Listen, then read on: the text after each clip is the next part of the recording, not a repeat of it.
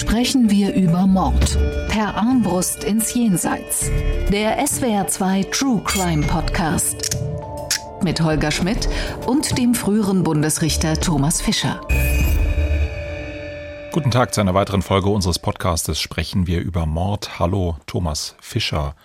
Oder Mr. Strafrecht habe ich es jetzt zwischendrin zweimal genannt. Soll ich so weitermachen? Ich finde, das ist ein schöner Titel. Hm, können Sie machen. Gut. Also, Mr. Strafrecht. Wir haben einen interessanten Fall heute, der auf der anderen Seite auch eine ethische Komponente hat, auf die ich gleich von Anfang an zu sprechen kommen möchte. Denn das, was wir heute unter der Frage der Strafbarkeit und unter verschiedenen anderen Blickpunkten betrachten, ist ein Fall, der letztlich mit Suiziden zu tun hat, mit Selbsttötungen von Menschen, die es für sich richtig gehalten haben, sich das Leben zu nehmen, dabei teilweise andere Menschen mitgenommen hat. Und was mir wichtig ist, gleich von Anfang an zu sagen, ist, dass für alle Hörerinnen und Hörer, die dieses Thema vielleicht deswegen geklickt haben, weil sie selber solche Gedanken haben, dass sie sich bitte sehr deutlich machen sollen, dass es eine ganze Reihe von wirklich hervorragenden Angeboten gibt für Menschen, die Beratung suchen in existenziellen Krisensituationen. Die Telefonseelsorge, deren Nummer man im Internet unter telefonseelsorge.de finden kann, die man auch direkt anrufen kann unter der Nummer 0800 111 0111 es gibt zahlreiche Angebote und es ist mir tatsächlich wichtig, das zu betonen, weil es ein relativ bekanntes Phänomen ist, dass Menschen, die mit solchen Gedanken spielen, sich auch Berichterstattung zu solchen Themen anhören. Ich komme darauf im Laufe der Folge nochmal zu sprechen. Der Fall, über den wir sprechen, Thomas Fischer, der hat etwas mit Sekten zu tun. Ist das etwas, was Sie in irgendeiner Form mal in Ihrer eigenen Biografie kennengelernt haben von Bhagwan-Anhängern angesprochen, in der entsprechenden Disco gewesen oder sind Sie Scientologe und ich weiß es noch nicht? Nein, nein. Ich war davon immer relativ weit entfernt. Aber natürlich hat man früher eher als heute kenne ich glaube ich niemanden mehr. Jedenfalls, mh, hm, naja, nicht so. Äh, aber früher, eine Zeit lang waren ja mal Sekten verschiedenster Art durchaus selbstbewusst unterwegs. Und da hat man natürlich auch Menschen getroffen, ja, standen in den Fußgängerzonen, haben anderweitig auf sich aufmerksam gemacht. Ich glaube, es hat nachgelassen oder kommt es uns nur so vor? Also dieses Offensive vielleicht. Ich glaube, es spielt Wenn es mir nur so vorkäme, hätte ich nicht die Distanz dazu, das zu beurteilen, ob es mir nur so vorkommt. Das ist also. auch wieder völlig richtig. Also ich weiß es nicht. Die Struktur, mit der wir es heute zu tun haben, die ist keine der großen, keine der bekannten Sekten gewesen. Das ist eine kleine Gemeinschaft gewesen, aber eine tödliche Gemeinschaft. Das sind Menschen gewesen, die miteinander beschlossen haben, aus dem Leben zu scheiden. Das hat sich allerdings erst im Laufe von umfangreichen Ermittlungen herausgestellt. Denn am Anfang ist das, was wir in der heutigen Folge besprechen, ein völlig ungeklärter Kriminalfall gewesen, der ja auch sehr geheimnisvoll aussah, eben weil das, was die Ermittler an den Tatorten gefunden haben, erstmal so überhaupt keinen Zusammenhang ergeben hat. Hören wir doch mal rein, worum es in unserem heutigen Fall geht. Es klingt wie ein abgedrehter Kriminalroman. Die Polizei bestätigt, dass der Mann und die Frau im Bett liegend gefunden worden sind, Hand in Hand, mit Pfeilen in Kopf und Brust. Die dritte Person lag in einer Blutlache am Boden des Zimmers. Zwei weitere Tote, die ebenfalls aus Rheinland-Pfalz stammen, waren gestern in Wittingen bei Wolfsburg gefunden worden. Über das Armbrust-Todesdrama von Passau spricht ganz Deutschland. Ein uraltes Jagdgerät ist nach der Horrortat von Passau in den Schlagzeilen.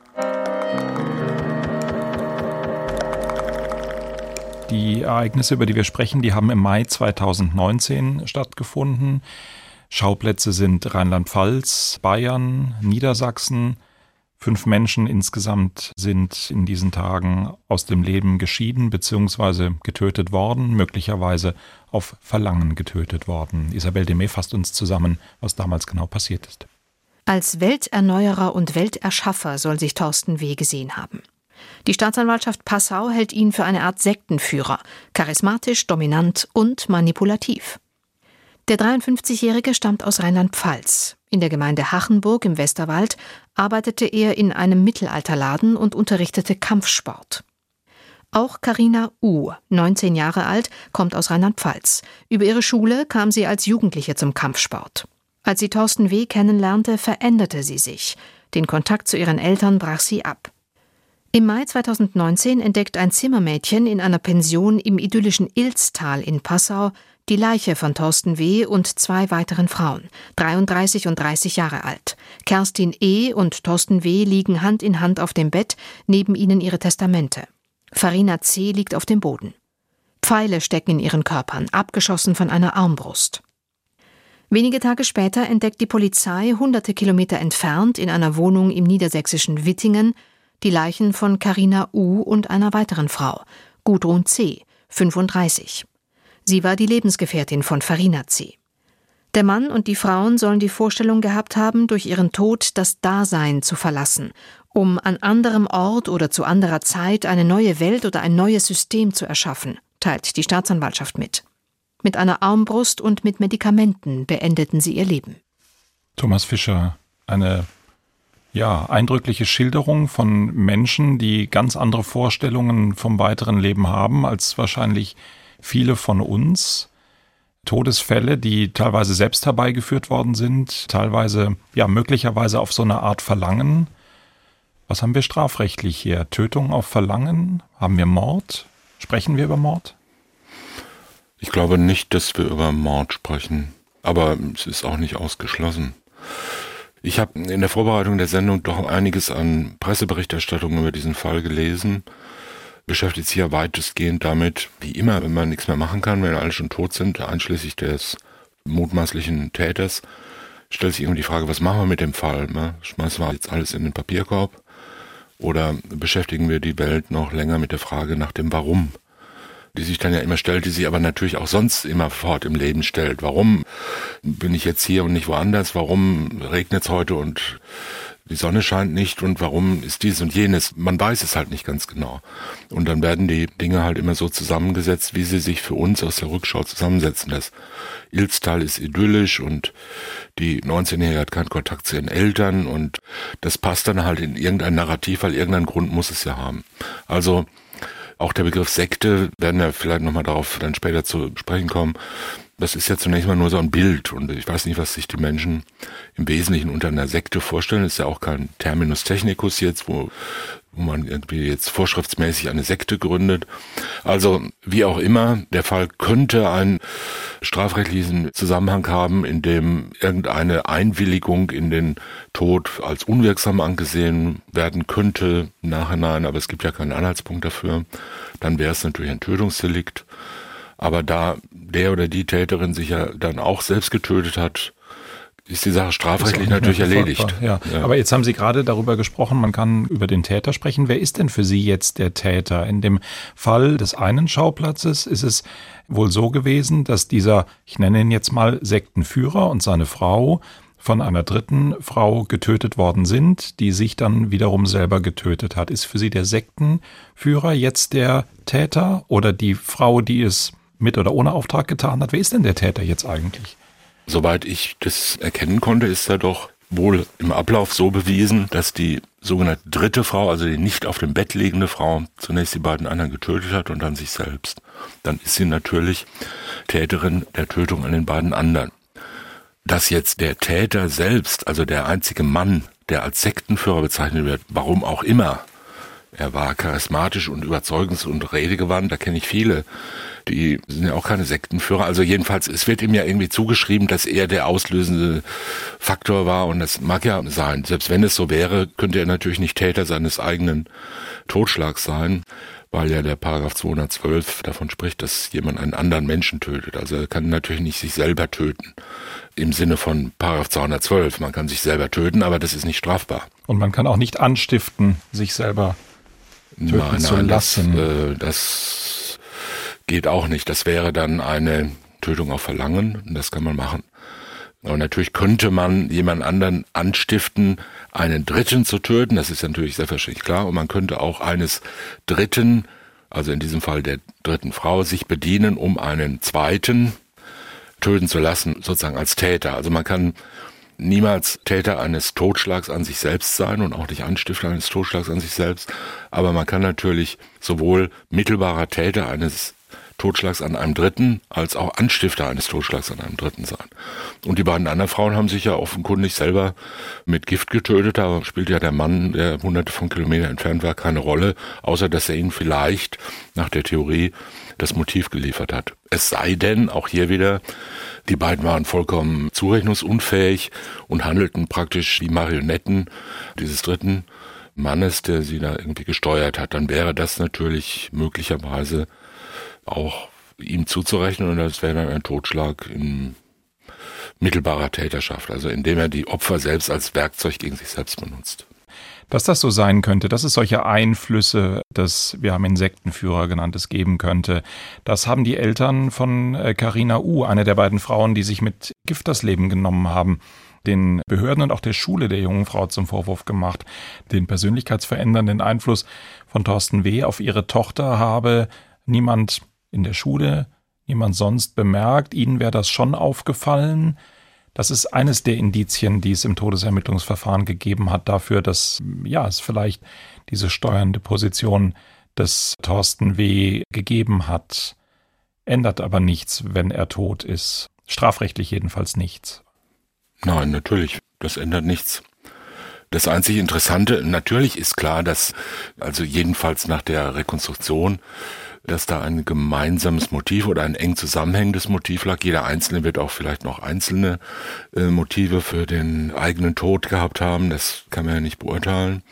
Und äh, es liegt natürlich nahe, dass ein 19-jähriges Mädchen jetzt so eine Entscheidung nicht aufgrund einer abgewogenen, differenzierten Weltbetrachtung und Abschluss Analyse seines eigenen Lebens trifft. Das liegt auch auf der Hand.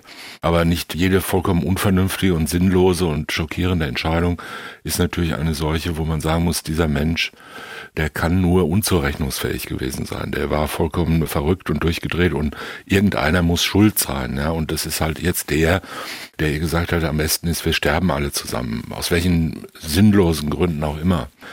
Das mag im Einzelfall so sein, man kennt solche Geschichten, aber man muss auch immer ein bisschen aufpassen, weil ja gerade solche Geschichten von solchen dramatischen Sekten-Selbstmorden, also von solchen kollektiven Selbstmorden, ganz gerne im Medial in so ein Licht getaucht werden, als ob da sowas ganz Fremdes, was ganz Schreckliches, vollkommen unmenschlich, also für uns Ungewöhnliches stattfindet. Also irgendeiner übt jetzt die totale Kontrolle aus über andere, treibt sie in den Tod, Sektenführer, schreckliche Dinge Dinge passieren. Charles Manson wird assoziiert und so. Das kann im Einzelfall so sein. Vermutlich ist die Lebensrealität dann weniger spektakulär, sondern das sind merkwürdige, sich so zuspitzende Gesichtspunkte, bei denen dann alles zusammenkommt. Dass man hier sagt, da lag so eine Universaltheorie, so eine religionsartige Theorie darüber, wie die Wiedergeburt funktioniert und wie man das erreichen könnte, zugrunde, ja, das ist möglich. Auch das gibt es ja, wie wir wissen in ganz spektakulären Fällen auch teilweise und Formen. Mehr weiß man offenbar nicht. Und dass man dann bei so einer Todesermittlung, eigentlich müsste die ja abgeschlossen sein in dem Moment, wo man sagt, okay, die haben sich umgebracht. Und wenn es denn einen Schuldigen gab, dann ist jedenfalls der auch tot. Dann ist er eigentlich erledigt. Und der Rest ist die Ergründung von menschlichem Schicksal und Zusammenhängen. Und die sind, wie wir ja wissen, nur ganz schwer auf ganz einfache Formeln immer zu bringen. Und da ist es auch so, nach meinem Verständnis, korrigieren Sie mich, dass es äh, für die Ermittlungsbehörden dann auch zu einem Zeitpunkt, wenn man weiß, die Sache ist so und so gewesen. Das ist der mehr oder weniger freie Entschluss, aber jedenfalls in dieser abgeschlossenen Personengruppe getroffen worden. Es gibt keinen außenstehenden Täter, es gibt keinen Mastermind, keinen Anstifter, den man irgendwie noch haben kann. Dann muss die Staatsanwaltschaft auch aufhören, wenn ich es richtig verstehe, und darf nicht mehr im Privatleben der Verstorbenen, deren Familien herumwühlen, wenn es nicht irgendwie den Verdacht auf eine Straftat gibt. Selbstverständlich. Die Staatsanwaltschaft ist dazu verpflichtet, Straftaten aufzuklären und nicht beliebig Schicksale nachzuvollziehen und darzustellen. Und natürlich muss man beim umgeklärten Todesfall und in diesem Fall gewaltsamen Tod von einer Vielzahl von Menschen, muss man ermitteln, ob da irgendwas dran sein könnte, ob da eine Straftat dahinter stecken könnte. Aus verschiedenen Gründen, aus strafrechtlichen Gründen, aber auch möglicherweise aus anderen Gründen. Aber wenn sich das nicht bewahrheitet und wenn es keine Anhaltspunkte dafür gibt, dann muss man das Verfahren einstellen. Was sind die anderen Gründe? Prävention, sicherzustellen, dass es nicht weitergeht, oder? Ja, es könnten ja auch noch andere Verantwortlichkeiten außerstrafrechtlicher Art eine Rolle spielen. Irgendwelche beispielsweise Schadensersatzgründe oder verwaltungsrechtliche Vorschriften, gegen die verstößen worden ist. Und alles ist ja theoretisch denkbar.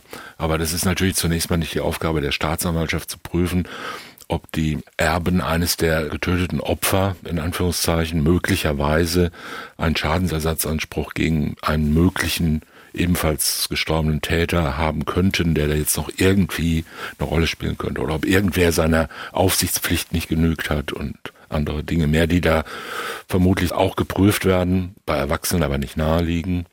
Es sei denn, beispielsweise ist eine Person dabei, von der man wusste, dass sie, sagen wir mal, psychisch krank ist. Da könnte man dann noch ein bisschen weiter ermitteln. Für die Angehörigen, für die Freunde ist es unter Umständen natürlich sehr interessant zu wissen, wie ist das denn alles abgelaufen? Die sind unter Umständen sehr unzufrieden, wenn die Ermittlungen nicht weiter betrieben werden können, weil sie Fragen haben. Aber das sieht das Strafprozessrecht nicht vor. Da ist dann mit der Ermittlung Schluss und da sagt man dann, nicht mehr staatliche Aufgabe. Verstehe ich das richtig? Ja, das verstehen Sie richtig. Letzten Endes ist ja auch nur, das ist halt jetzt spektakulär, weil da fünf Personen umgekommen sind.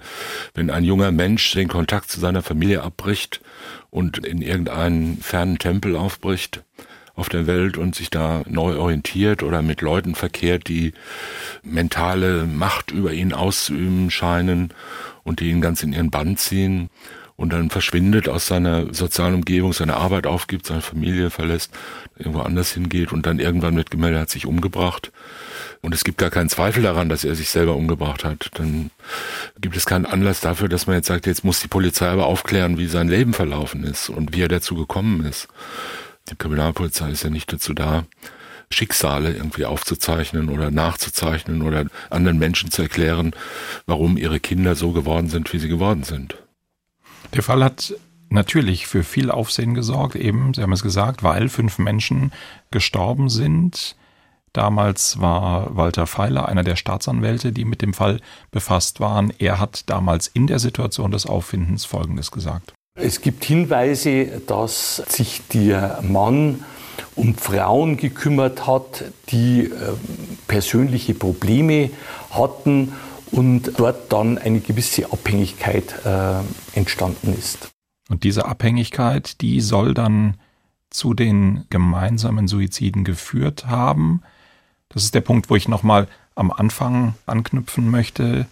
Wer das jetzt hört, weil ihn ähnliche Gedanken beschäftigen, der soll sich bitte vergegenwärtigen, dass es zahlreiche Hilfsangebote, Gesprächsangebote gibt, zum Beispiel von der Telefonseelsorge. Die entsprechenden Nummern und Kontakte sind wirklich einfach zu kriegen. Und ich empfehle sehr, wenn jetzt uns jemand zuhört, weil ihn das beschäftigt, dass er das bitte auch wahrnimmt. Für die vier oder fünf Personen ist das alles zu spät gekommen und die Anforderungen an die Ermittlungsbehörden waren entsprechend eigentlich unerfüllbar zu sagen, ihr müsst das jetzt irgendwie erklären, ihr müsst jetzt hier in irgendeiner Form Klarheit oder Gerechtigkeit schaffen. Da sind wir eigentlich an der Grenze von dem, was Ermittler leisten können. Ja, natürlich. Also man darf ja nicht vergessen, es töten sich im Jahr in Deutschland 10.000, 11.000 Menschen und zehnmal so viel versuchen es, ernsthaft. Das sind sehr viele Schicksale und die meisten der Gründe, warum sich Menschen selber töten, sind ja keine besonders guten Gründe. Das sind spontane Gründe, das sind Gründe, die man auch anders hätte sehen können, Gründe, die in Anführungszeichen vorbeigehen, wenn Beratung, Unterstützung, Hilfe geboten wird. Manche sind vielleicht auch nur verunglückte Demonstrationen, die sich dann auf tragische Weise doch verwirklichen. All das ist denkbar und möglich und kommt in der Realität vor. Und dieser Fall zeichnet sich ja nur dadurch aus, dass er eine gewisse Spektakularität dadurch hat, dass es erstens fünf sind, zweitens die dann auch irgendwie so noch zusammenhängen und drittens durch die Wahl des Mittels. Schon bei Gift wäre es wahrscheinlich ein bisschen anders, wenn alle sich nur vergiftet hätten oder mit dem Auto gegen einen Baum gefahren wären, was ja auch vorkommt. Hier ist es mit dieser Armbrust, die dem Ganzen ein bisschen seltsames Flair verleiht. Und das regt natürlich auch die Fantasie an der Menschen. Und deshalb scheint es besonders rätselhaft, aber in Wirklichkeit ist es vermutlich nicht rätselhafter als viele andere Suizide, die ja auch aus irgendwelchen Gründen passieren, weil irgendjemand eine Abhängigkeit hatte, aus der er sich nicht lösen konnte, eine Verzweiflung oder eine Idee hatte, von der er nicht mehr loskam oder gemeint hat, sein Unglück sei jetzt so stark oder sein Wille zur Demonstration seiner Hilflosigkeit oder seiner Rache oder was auch immer dahinter stehen mag, sei so stark, dass es jetzt keinen Sinn hat, mehr weiterzuleben. Und, und, Fälle, von denen wir auch häufig nicht unbedingt etwas erfahren. Weil Natürlich, und es steht ja nicht jeden Tag in der Zeitung. Genau, und, weil, weil wir Medien fragt doch nicht die Kriminalpolizei monatelang, wie kam es nur dazu, dass dieser Alkoholiker sich getötet hat am Schluss einer endlosen Karriere von Sucht und Entzug und Verzweiflung und Bankrott und Scheidung und Verlust der Lebensgrundlage und so weiter. Und am Schluss steht dann ja ganz häufig, zum Beispiel bei Alkoholismus ist ja Suizid eine sehr häufige Todesursache. Und das wird nicht so ermittelt. In diesem Fall haben wir jetzt halt einen Mann mit langem Bart und Bogenschützen und Kampfsportler mit irgendwelchen spinnerten oder mehr oder minder rätselhaften Ideen über den Lauf der Welt und über die Wiedergeburt. All das kann tragisch mal zusammenkommen, ist hier wahrscheinlich vielleicht, soweit ich das erkenne, auch so gewesen.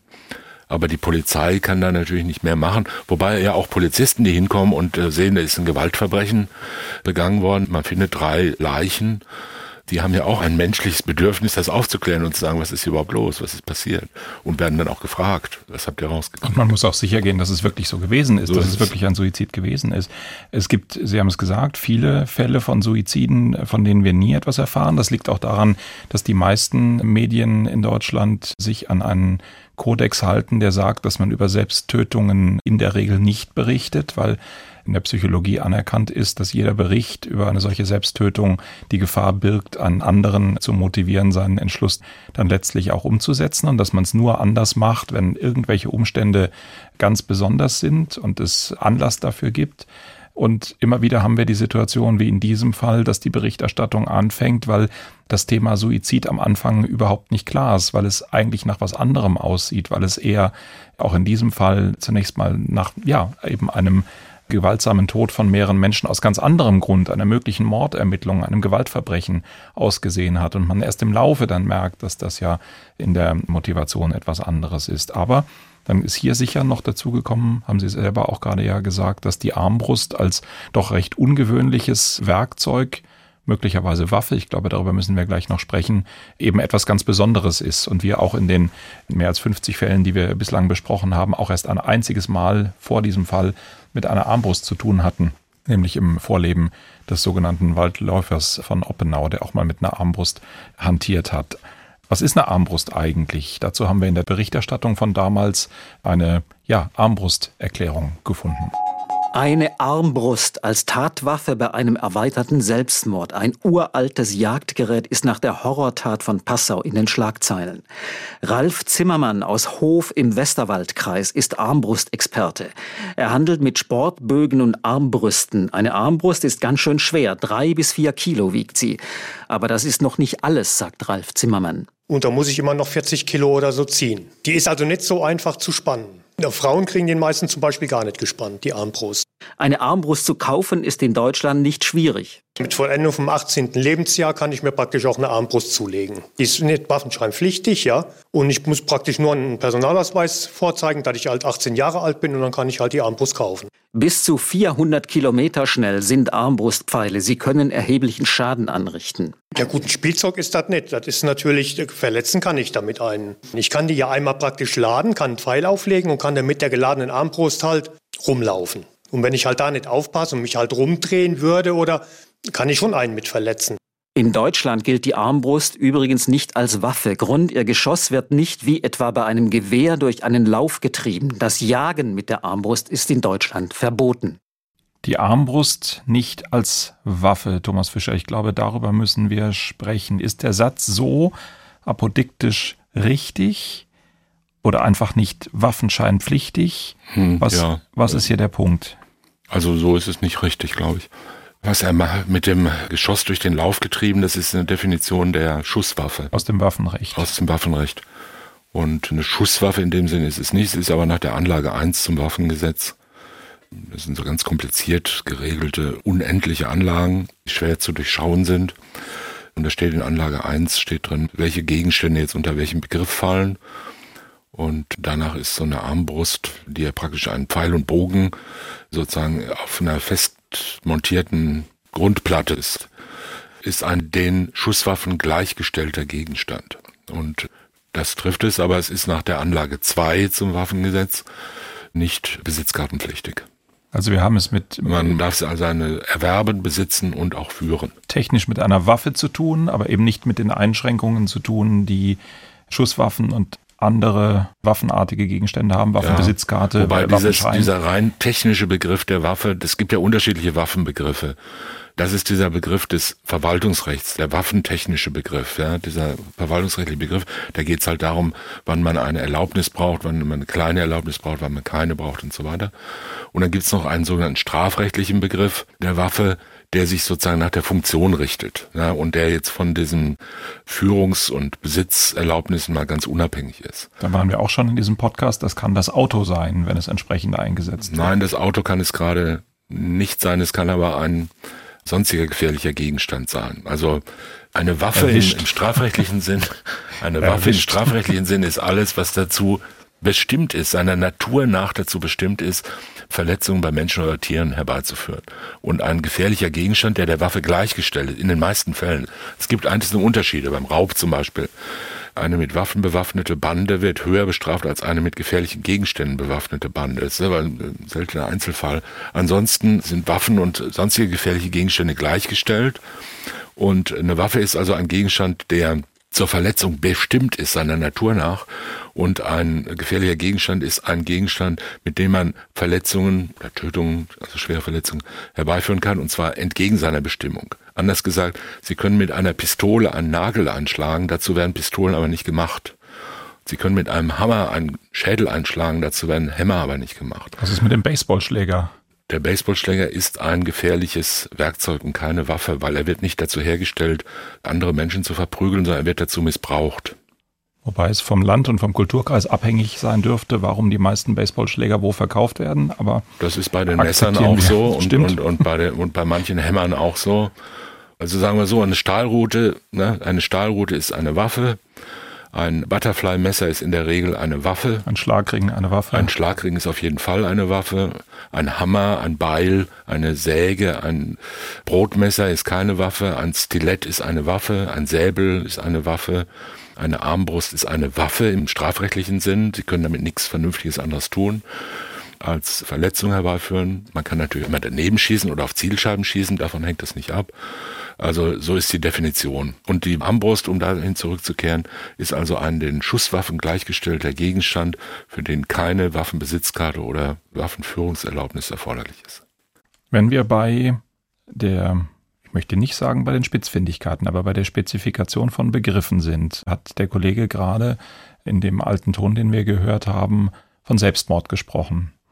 Vielleicht auch nochmal ein Punkt. Wir sprechen ja über Mord in diesem Podcast. Selbstmord als Wort kann uns nicht gefallen, oder? Nein, es ist halt noch immer sehr verbreitet. Wenn man sich genau überlegt, was es bedeutet, ist es nicht richtig eigentlich, weil es ja so ein Kompositum ist, was an den Mordbegriff anknüpft. Und Mord ist natürlich immer was ganz Verwerfliches, dass man gegen ein fremdes Rechtsgut richtet. Und der Selbst Bindestrich Mord ist ja nun gerade nicht gegen ein fremdes, sondern gegen das zentrale eigene Rechtsgut gerichtet es kommt halt daher, dass man den Suizid früher anders gesehen hat. Weil, ja, wie wir wissen, der Suizid über viele Zeit und in vielen Kulturkreisen und so weiter gar nicht mal nur als äh, bloße Tat gegen sich selbst angesehen wurde, sondern als so eine Art Pflichtverstoß. Entweder gegen äh, göttliches Recht oder gegen die göttliche Pflicht zu leben oder gegen eine gesellschaftliche Pflicht zu leben. Wir hantieren ja heute noch damit, dass wir sagen, dass wir all das sehr stark nicht nur tabuisieren, sondern auch möglichst schwierig machen. Also wir reden ja jetzt schon wieder seit Jahren, um nicht zu sagen Jahrzehnten, über Fragen der sogenannten aktiven Sterbehilfe, des Tötens auf Verlangen, das ja nach dem Gesetz strafbar ist. Und auch darin zeigt sich ja, dass wir da eine ganz hohe Hemmschwelle haben und dass wir dem Einzelnen eben nicht zugestehen, zu jedem beliebigen Zeitpunkt, aus jedem beliebigen Grund, Klammer auf, Freiheit, Ausrufezeichen, Klammer zu, gestatten, seinem eigenen Leben ein Ende zu setzen. Warum auch immer und wie auch immer. sondern dass da immer gesagt wird, wer sowas tut, der muss entweder verrückt sein oder verzweifelt sein. Das muss man verhindern. Und da haben alle möglichen Leute eine Hilfspflicht. Und wenn man einen sogenannten Selbstmörder auf der Brücke stehen sieht, dann muss man unbedingt hinlaufen und ihn mit Gewalt davon abhalten, runterzuspringen und vieles andere mehr. Also dahinter steckt so eine gewisse aus religiösen Zusammenhängen und aus anderen, aber vor allen Dingen auch religiösen Zusammenhängen kommende Vorstellung davon, dass der Suizid nicht nur eine Privatangelegenheit ist, sondern irgendwie die Grundlagen des gesellschaftlichen Lebens und der Pflicht gegenüber den anderen auch irgendwie berührt und deshalb möglichst zu verhindern ist. Also auch die Hilfestellungen sind noch immer nicht, muss man sagen, ganz überwiegend auf das Subjekt, auf den Einzelnen bezogen. Sondern um etwas zu verhindern, was gesellschaftlich nicht gewollt ist. Ja, zum Beispiel um den Dammbruch zu verhindern, wie immer der aussehen sollte.